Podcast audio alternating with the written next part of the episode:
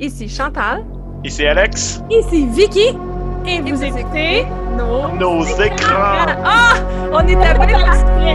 Il a fait exprès pour commencer plus tard.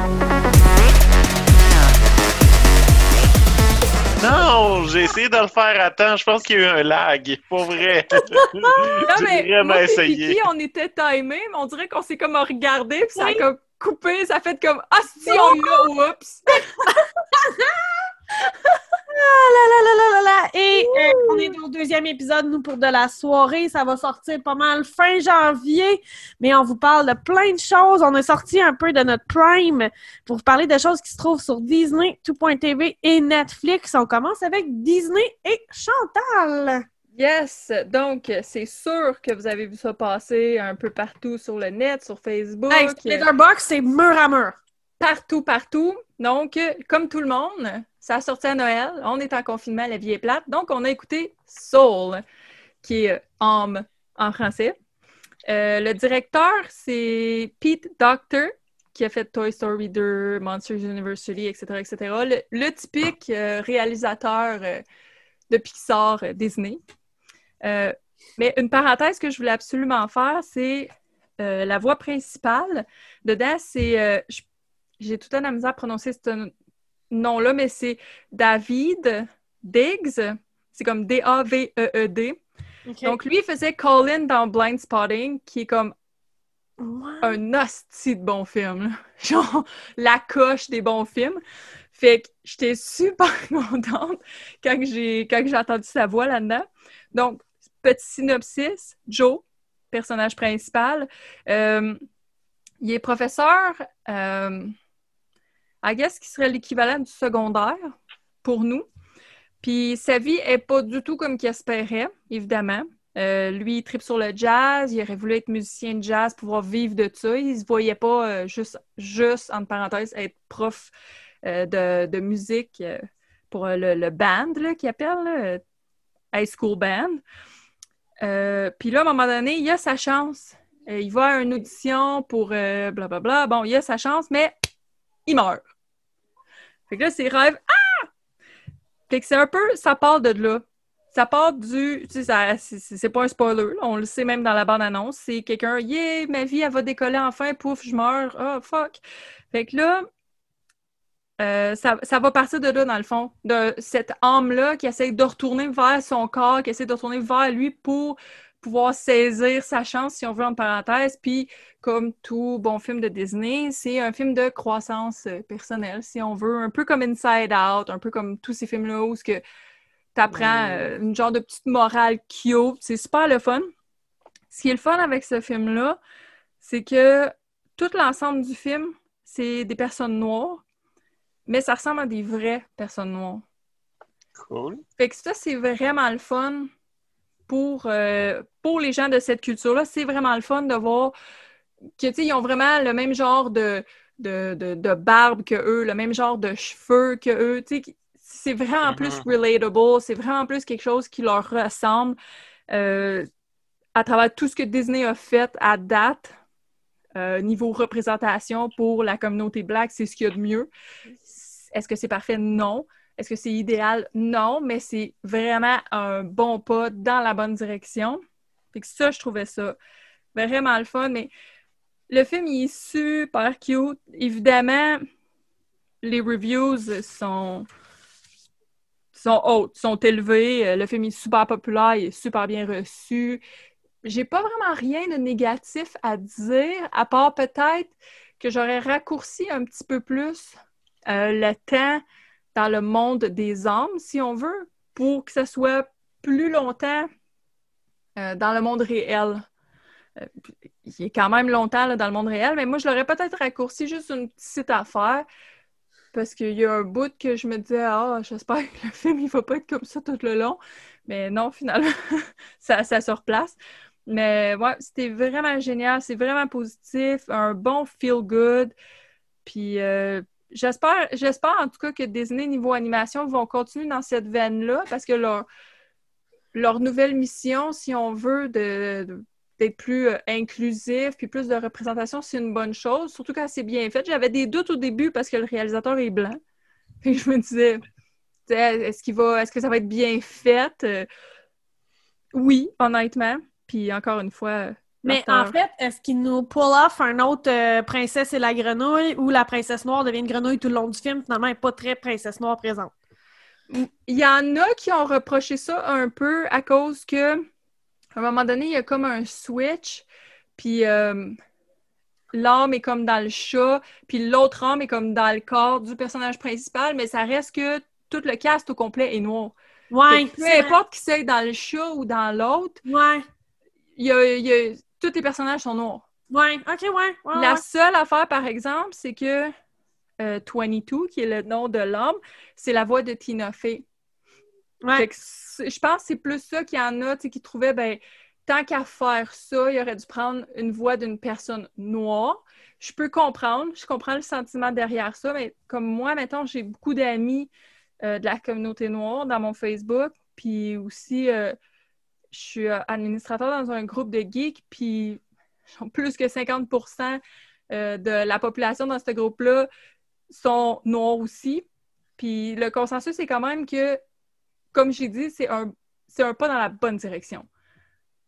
Vu qu'ils sont bien représentés, ils sont bien représentés. Parce que même quand tu regardes euh, La princesse et la grenouille, j'ai un de mes amis à un moment donné qui a dit ça. Il dit C'est le fun pour ma petite fille, je peux y acheter la poupée de ça, mais ça reste qu'elle est comme noir pâle. Ouais, mais il y a ça, puis dans le film, elle n'est pas si présente, je ne sais pas pour le cast, par exemple. Ben, c'est ça. Fait que, tu sais, je- tandis que dans celui-là, t'en as qui sont. Les noirs ont vraiment l'air des noirs.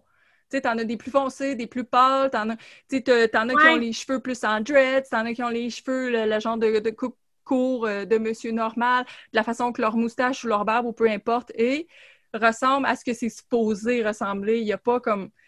Ils n'ont pas l'air blanc. fait que ça, cet aspect-là, beaucoup de mes amis ont trouvé que c'était une bonne chose. Puis que c'est bon, eux sentent comme c'est bon pour leurs enfants. Puis je comprends ça aussi. Tu sais, moi, je ne sais pas c'est quoi dans l'optique où je suis blanche, mon enfant, il est blanc. Lui, il Mhm. peut trouver des jouets que- qui y ressemblent, qui ont la même couleur que lui. Puis...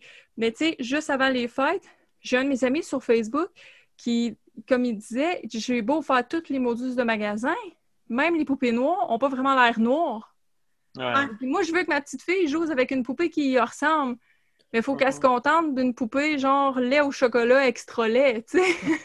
Puis c'est sûr que c'est plate. Fait que je trouve, s'il continue comme ça, Disney, c'est une bonne chose. Puis il devrait faire ça pour toutes, pour toutes les communautés. Tu sais, continuer dans, dans la veine qui sont partis, si on veut, mais sinon, le consensus général est le bon. C'est un feel-good. C'est, c'est dans- comme j'ai dit tantôt, c'est dans la même veine que Inside Out. Ça explore beaucoup les, les, les morales de la vie. Puis, tu sais, c'est, c'est quoi mener une bonne vie.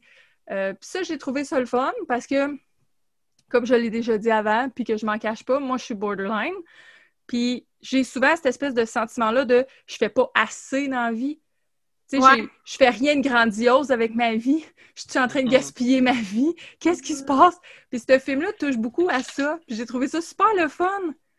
Tu sais, que le personnage, il est comme ça, puis qu'à un moment donné, il se rend compte que les petits plaisirs aussi, ça compte. Ouais. Ça, je trouve que c'est le fun aussi. C'est c'est une bonne valeur à transmettre à des enfants. De... T'es pas obligé de devenir euh, le premier ministre du pays pour dire j'ai accompli quelque chose. Juste d'avoir eu une bonne journée, c'est une bonne chose. Et, et l'inverse qui a été le message longtemps de Disney qu'il faut que tu sois roi, reine, prince, princesse pour valoir quelque chose, là. Exactement. Donc ça, ça va à l'encontre de ça aussi. Fait que c'était... Je le recommande. J'ai été chanceuse. Euh, c'est- J'ai écouté des bonnes affaires. C'est le fun parce que c'est ça, il est partout là, sur Letterboxd, il est partout, partout, partout. Euh, on enchaîne euh, avec Netflix, Alex et Brigaton. Ouais, le- la chronique des Bridgerton, Bridgertons en anglais, euh, c'est. C'est pas mal si Downton Abbey rencontrait Gossip Girl. Euh, je sais pas Ah. vraiment que. Euh, Peut-être si euh, Pride and Prejudice rencontrait euh, Gossip Girl. Dans le fond, l'aspect Gossip Girl est très là. Je vais y aller de c'est la famille des Bridgerton qui est riche, qui est populaire, qui est belle. Puis d'autres familles de riches. Puis ils s'en vont se faire présenter à la reine les jeunes filles font leur coming out dans le sens de sortir dans la société, puis donc être présentées à la cour, et donc pouvoir être disponible pour être mariées. Puis, euh, l'une des filles des Bridgerton est reconnue par la, par la reine comme étant le diamant in the rough de la gang. Le diamant brut. Le diamant brut. D'accord. De toute la gang. Euh, puis là, ben, ça attire vraiment plein de prospects. Mais en même temps, il y a Lady Whistletown, qui est quelqu'un qu'on ne sait pas c'est qui, qui se met à écrire du type Gossip Girl les potins de toutes les euh, familles riches, de toutes ces, lords and ladies-là, puis qui sait tout sur tout le monde. Fait que ça, ça l'étudie un petit peu ça, puis euh, je suis pas tout à fait impressionné par la série, comme c'est supposé être très romantique. Ça n'a pas l'air de savoir si c'est une comédie ou si c'est un drame. Ah, problème de ton? Hein? Un problème de ton? Ouais, puis les acteurs ont pas l'air d'avoir toutes les mêmes directives, même dans la même scène sur c'est quoi le ton qu'ils cherchent. Ah. C'est vraiment lourd à écouter parce que tu dis c'est donc bien inégal comme acteur, mais ils ont pas l'air d'être des mauvais acteurs tant. Comme ils ont juste l'air de tout pas savoir qu'ils sont dans la même série. Puis savoir c'est quoi le modèle. le problème? Le, le, scénario a pas l'air d'être tant problématique. Moi, j'ai écouté Downton Abbey, puis je l'ai écouté plusieurs fois. Moi, une série où est-ce qu'il se passe rien, ça me dérange pas. Fait que des affaires de, de Lord and Ladies British, là, genre, il se passe pas grand-chose, puis moi, j'ai pas de problème à écouter ça. Mais c'est comme, c'est vraiment, je pense qu'il y, a y a une mauvaise direction qui est donnée. Mm. C'est très coloré, ça semble vouloir être out of this world, puis comme la reine a, a, fait de la coke, puis euh, il y, y, a plein d'affaires, mais en même temps, c'est vraiment très, euh, très romantique, puis. Euh, je, okay, sais, je, sais, tellement que je vais pas aimer ça, là. Je pense... Pour de vrai, j'aime pas ça, moi. Je l'ai mais... presque fini, là. tu peux ouais, l'arrêter. Je... Tu as le droit de l'arrêter. Ouais, mais. Il va pas l'arrêter. Ouais. Non, non, je vais pas l'arrêter. coup qui arrive de quoi, dernier épisode, puis là, lui, il est la seule personne sur Terre qui le sait pas. Ben oui! Ouais, c'est vraiment mon feeling tout le temps. Comme, comme j'en parle aujourd'hui, c'est le numéro un sur Netflix Canada. Euh, ouais! J'étais tellement surprise de voir le succès de cette série-là parce que moi aussi, j'avais pas un bon feeling. Quand j'avais vu les bandes annonces, tout, j'étais comme, wesh, ça pognera pas. Puis là, j'ai vu numéro un, pour vrai. Ouais. Moi, pour vrai, le seule chose que j'avais vu, c'est des articles français qui criaient au scandale parce qu'il y avait de la royauté qui était interprétée par des acteurs noirs, puis euh, il n'y avait pas d'acteurs et d'actrices, je pense, une des reines, justement, une des, est noire, puis il n'y avait pas ça de la bourgeoisie noire à cette époque-là. Fait que, tu sais, c'est à peu près les mêmes scandales qu'on a tout le temps entre les Blancs qui veulent pas se représenter dans les Noirs, mais qui demandent aux Noirs de se représenter dans des Blancs continuellement. Mm -hmm. Fait que, tu sais, on a un peu ce. Tu sais, c'était la seule chose que j'avais reçue de cette série-là. Fait que je l'aurais probablement écouté pour me faire ma propre idée. Mais finalement, si l'histoire m'intéresse pas, je l'écouterai pas. non, puis ce que je veux dire par rapport à ça, c'est comme c'est un ton qui est vraiment très weird. Puis ça semble comme justement le, le fait qu'il y a beaucoup de gens dans l'aristocratie qui soient noirs. Si ça avait été une série comme Downton Abbey qui se veut historiquement représentative, mais c'est pas. Ça semble pas tout à fait être le but. Non, ça semble vouloir pas... être gros puis flyer, puis genre être comme. Euh... Avez-vous écouté The Great? Non, moi j'allais sortir euh, Marie-Antoinette de Sofia Coppola. C'est ça, j'allais sortir ouais. moi aussi. Un petit peu comme ça. Ben c'est ça. Fait que. C'est comme un Marie-Antoinette raté, dans le fond. Ben, je pense que c'est ça. Il y a certains acteurs qui se sont fait dire tu joues dans Downton Abbey, d'autres qui se sont fait dire tu joues dans Marie-Antoinette. Puis d'autres qui se sont. ouais, c'est pas. C'est pas tout à fait clair. Ah, euh, dommage. C'est pas tous des mauvais acteurs. C'est très, très beau visuellement. C'est La musique est accueillante. La musique est vraiment cool parce qu'ils prennent la musique moderne mais ils refont en, en version orchestrale. Fait que genre, à un moment donné, ils sont dans un bal, mais c'est Billie Eilish qui joue, c'est Bad Guy de Billie Eilish, mais c'est un orchestre qui le joue. Wow! Fait que tu sais, comme, c'est vraiment cool comme ton, mais pas toute la série a l'air d'être au courant que c'est le même ton. C'est- c'est vraiment désagréable, comme ça, ça trigger mon fight or flight. ah! Je pense qu'il y avait un problème de communication dans l'équipe. Je, je comprends pas comment est-ce qu'ils ont fait comme cette série-là au complet, puis que, genre, je peux pas être tout seul à, à penser ça. Pour vrai, là, s'il y a des, des, euh, des auditeurs qui l'écoutent, la série, puis qui ont le goût de me dire comment est-ce qu'ils ont trouvé ça, s'il vous plaît, écrivez-nous sur euh, nos écrans. Je vais, je vais avoir vos avis. Je suis, euh, Ouais. je suis en On va tabarnak. voir, Je vais, écouter- je vais tout l'écouter. On sait que tu vas tout l'écouter. Ah Au cas où quelqu'un t'arrive et dit Hey Alex, tu sais là le punch à la fin de Brigator. non! Tellement. Conversation en dépendait! Je le sais. Ah. Vicky, toi, tu nous parlais de? Moi, en fait, je suis allée sur tout- tout.tv parce que oui, je vais rentabiliser votre abonnement à tout.tv. Je- sur tout.tv, l'ombre et la lumière. Encore une fois, c'est une bonne annonce que j'ai vue, probablement parce que Crave passe des bonnes annonces de tout.tv des fois, mais c'est une bonne annonce. Ça, je suis sûre, sûre, sûre. Est-ce que je l'ai vu sur Twitter, sur euh, Facebook? Je ne le sais pas. Mais euh, c'est une série Véro TV. Fait que c'est une série mettant en vedette Véronique Loutier dans toutes les crises de plan, puis qui parle tout le temps. Fait que ça, ça c'est vrai. C'est un gros défaut à Véronique Loutier. Elle est jamais capable de s'effacer. Ceci Ça a toujours été, c'était pareil quand il était à Musique Plus. C'est ça. Mais ce qui est le fun, Chantal, c'est que là, la série, c'est qu'est-ce qui va arriver quand on va m'obliger à m'effacer? C'est Véronique Cloutier qui se pose la question sur qu'est-ce qui arrive aux gens du métier qui ne peuvent plus exercer le métier pour une raison ou une autre. Puis elle parle de ses angoisses puis de ses peurs de qu'est-ce qui arrive si un jour, moi-même, je peux plus exercer le métier pour une raison ou pour une autre comment je vais prendre ça, comment je vais vivre avec ce deuil-là, puis comment je vais l'accepter? Puis là, elle décide de rencontrer des gens qui ne pratiquent plus le métier, donc qui ne sont plus devant les caméras, parfois par volonté, puis parfois parce que le métier les a abandonnés.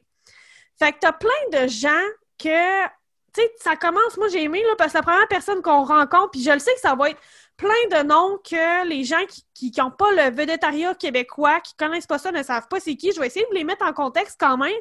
Mais je me suis dit, je vais la proposer quand même parce que ceux qui sont euh, plus, euh, les gens qui nous écoutent qui sont plus français ou les gens qui nous écoutent qui ont plus une culture américaine, vous allez pouvoir faire des rapprochements pareils parce qu'on parle de gens qui ont été super populaires, genre Amanda Bynes, puis qui ont disparu à un moment donné. Puis elle, elle les rencontre franchement, puis elle leur demande qu'est-ce qui s'est passé.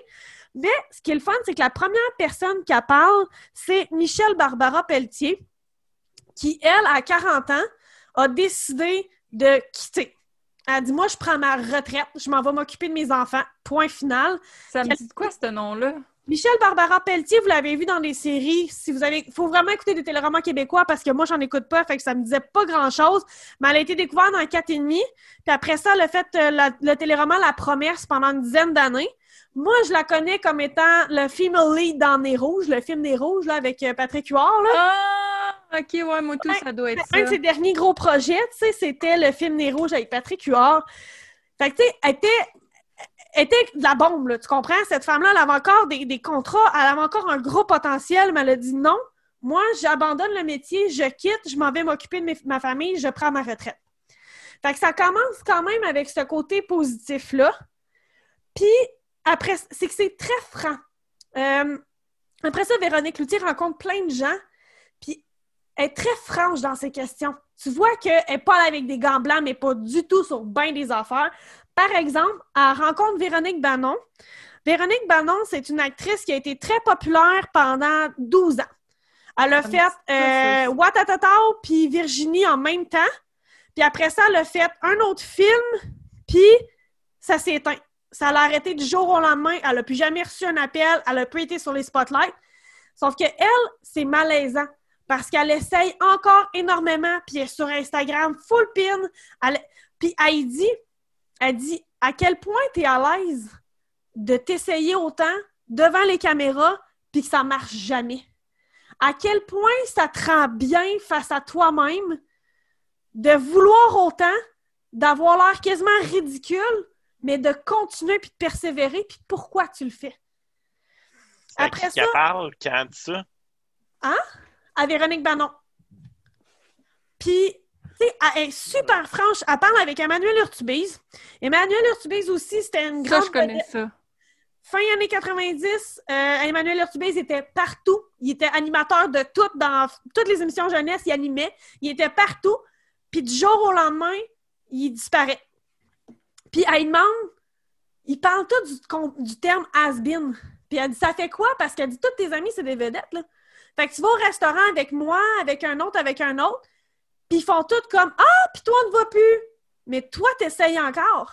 Toi, tu veux encore. Mais tu te fais plus appeler. Qu'est-ce que tu fais? Comment tu te sens? Puis... Ah, c'était l'animateur de Manigance. oui, c'est ça, il a fait Ça doit être rough, ça, comme entrevue. Mais c'est que tout le monde dit, pratiquement toutes les entrevues commencent en disant J'aurais pas voulu faire cette entrevue-là, mais quand j'ai su que c'était toi, je le fais. Parce que les gens savent que ça, que ça va être humain, puis que c'est mm. pas pour aller chercher la confidence qui va faire broyer, mais c'est pour vraiment aller chercher euh, de l'intimité, puis pour que les gens comprennent c'est quoi l'amour du public, puis comment tu vis avec l'amour du public. Avant interviewé un des chanteurs de la voix, Kevin Bazinet. Ah oui! Ben, Kevin Bazinet, là, il s'était fait offrir un, un gros contrat, je pense, avec Luc Plamondon, mais il fait tellement d'anxiété qu'il a dû refuser. Mais ce hmm. gars-là se faisait proposer des Notre-Dame de Paris, puis des contrats, puis des patents. Puis il dit, moi, j'étais la next future star. Je me faisais proposer des contrats à millions de dollars, mais je fais trop d'anxiété pour accepter. Puis il dit, oh. moi, mon oh. frère, je pense, je pense que son frère, c'est Bobby Basini. Oui. mon frère, il continue, puis il fait des super grandes scènes avec des milliers de gens devant lui, mais je peux pas faire comme mon frère, puis je peux pas l'accompagner parce que mon anxiété est trop forte. Fait que, tu sais, c'est super. Un peu comme Ginette Renault, dans le fond, sauf qu'elle est devenue pareil une grande star, mais tu sais, Ginette Renault était supposée d'être Céline Dion, là. Oui. Mais elle croyait pas en elle. Oui, exactement. Qui d'autre? Puis, un, autre personne qui est interviewée que j'ai trouvé intéressant, ben il y en a trois que je veux vous parler.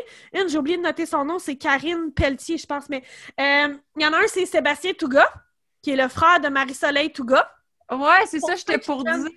Ceux qui connaissent peu le védétariat au Québec, Marie-Soleil Touga est décédée au mhm. milieu des années 90 et ça a fait un putain de choc au Québec. C'était une star montante, c'était la mhm. chouchou des Québécois. Mhm. C'était une Véronique Cloutier aujourd'hui.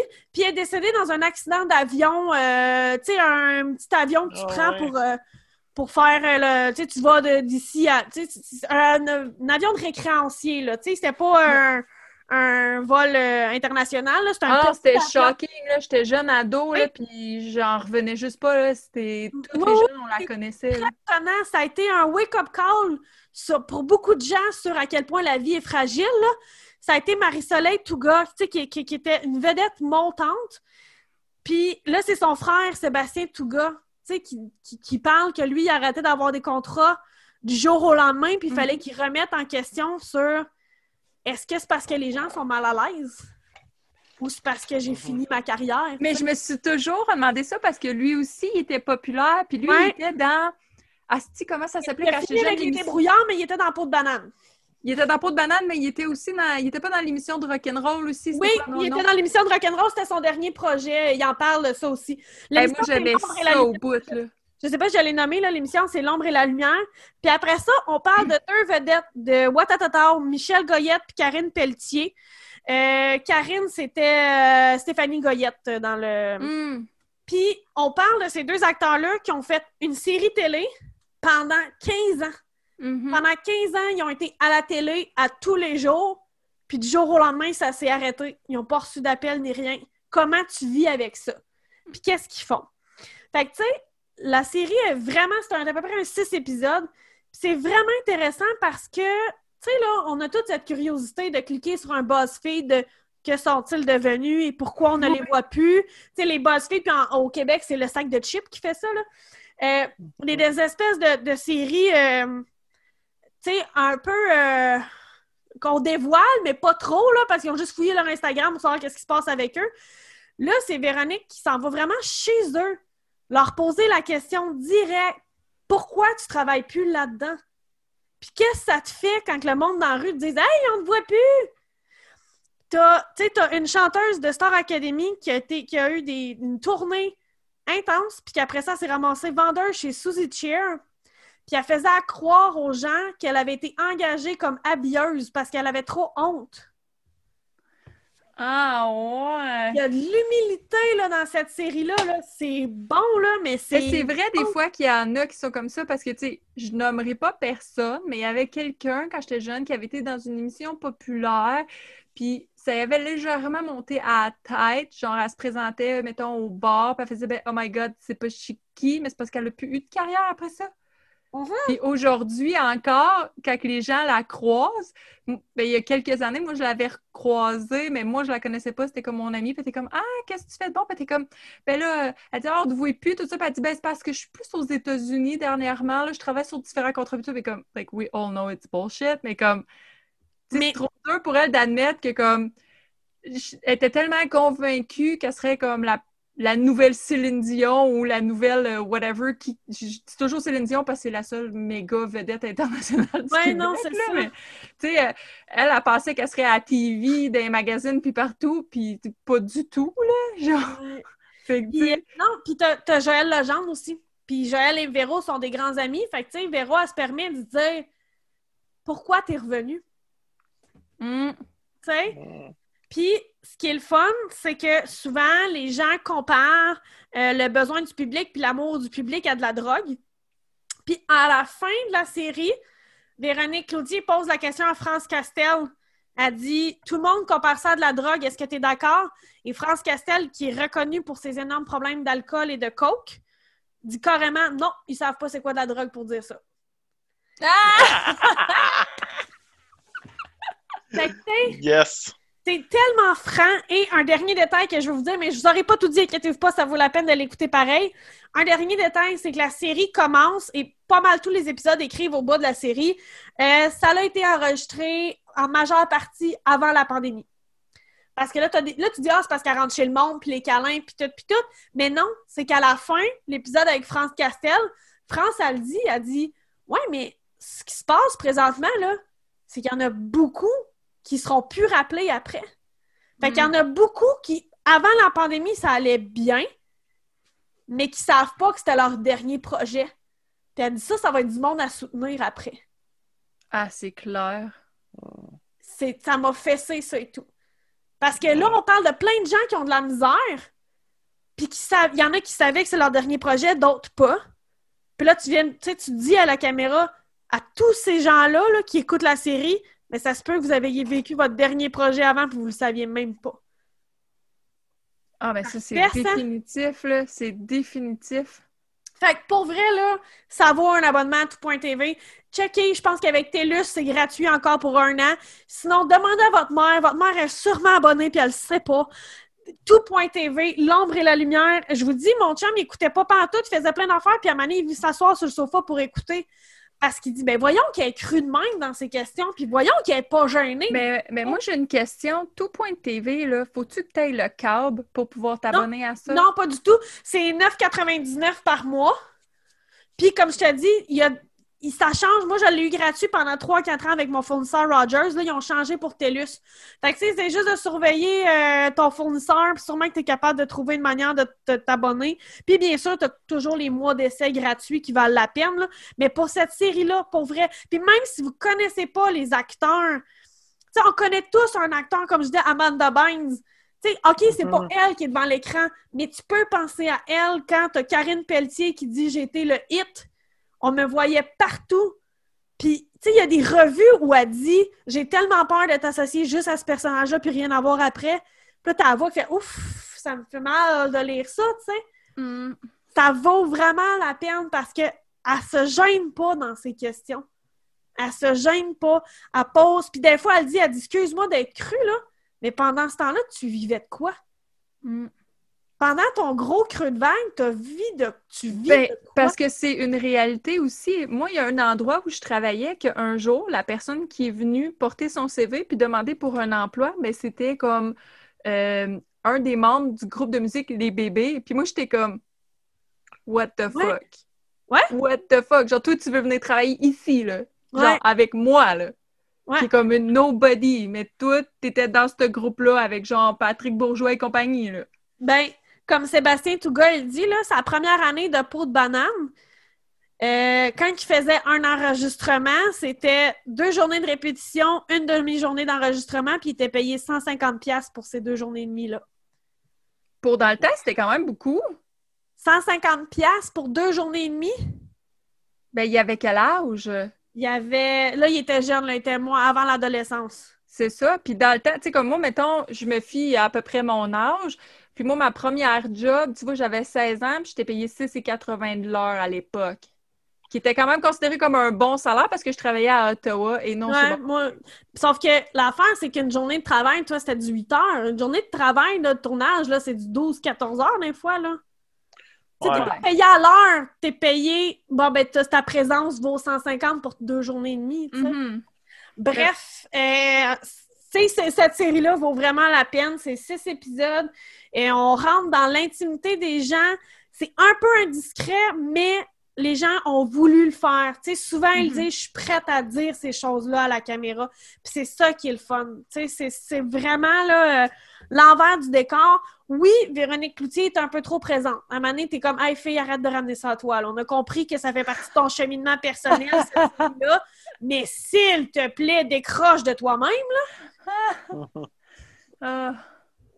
Mais outre ça, parce que c'est pas que j'aime pas Véronique, moi, du tout, là, j'ai vraiment aucun problème Non, avec je l'aime bien, mais je veux dire, probablement que c'est une crainte qu'elle a parce que, tu sais, à l'époque, quand ça a éclaté, le scandale avec son père, elle il y a comme eu une période où personne n'était certain si c'était pour affecter sa carrière à elle, est-ce qu'elle était pour être obligée de s'effacer, est-ce qu'elle était pour réussir à complètement barrer son père puis Ouais. être sa propre identité, tu sais, comme... Il fait que ça Oui, doit être... Je suis sûre que c'est une crainte qu'elle a développée à cette époque-là, parce que, je veux dire, tu sais, son Oui, père... puis elle, a- genre, elle- elle a développé aussi euh, dernièrement, là, il 3-4 ans, elle a fait un- une série d'animations, ça s'appelait Votre beau programme. Et tout le monde a détesté ça. Ça a été détruit par la critique. Ça n'a même pas fait une saison. Ils ont eu de la misère à passer au travers. Les gens ont détesté. Puis elle, elle a eu le feeling qu'après ça, ça se finirait, tu sais. Puis Mm. c'est ça qui... Fait que je comprends que ça l'engendre de sa réflexion, mais après le quatrième épisode, où on a des moments tout seul d'elle à l'écran qui fait « Ouais, là, quand il m'a dit ça, j'ai pensé à ça par rapport à moi. » Je suis comme « Hey, on s'en calisse, tu sais. Fait que ça, j'ai trouvé ça... C'est le petit bout un peu désagréable que j'ai pas aimé. Mais sinon, là, tu sais, de voir des gens vouloir, vouloir, le vouloir, mais pas être capable de s'y rendre, puis des, tu sais, puis il y a, il y a un épisode justement sur les maladies mentales, que quand ton métier, t'aimerais le faire, mais ça te rend malade de le faire, avec entre autres Kevin Bazinier. là. Bref, L'ombre et la lumière sur tout.tv, je vous le suggère fortement. C'est, si vous regardez la bande-annonce, c'est aussi bon que ce que la bande-annonce vous, pré- vous prévient, vous annonce. Là. Wow! Moi, je suis intriguée, en tout cas. J'étais vraiment une grande fan de Sébastien Touga. Qu'est-ce qui est devenu Sébastien Touga? Ah, ben, on sait là-dedans, puis je te le dirai pas. Tu iras voir. fait que sur bon. moi, je parlais de l'ombre et la lumière sur tout.tv. Je vous ai parlé des Bridgerton sur Netflix. Et je vous ai parlé de Soul sur Disney+. Yes, sir! Et sur ça, on vous souhaite bonne écoute tous et merci d'écouter le podcast Nos écrans! Bon